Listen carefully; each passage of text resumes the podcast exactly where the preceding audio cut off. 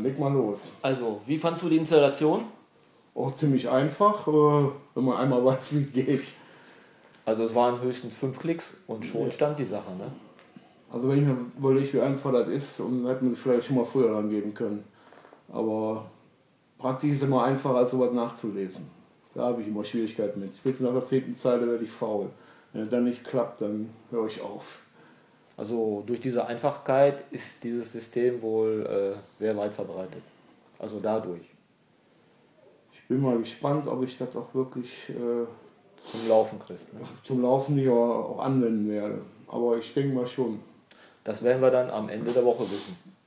Ich finde bestimmt so zwei Kollegen, die, mir, die da noch mitarbeiten würden dran. Ich denke mal, wird ganz interessant. Ja, man kann ja sehr viel da reinstellen. Also es ist ja unbegrenzt. Genau, und die Feinheiten, die kommen mit der Zeit. Muss halt nur aufpassen, wenn man sich keinen Ärger macht.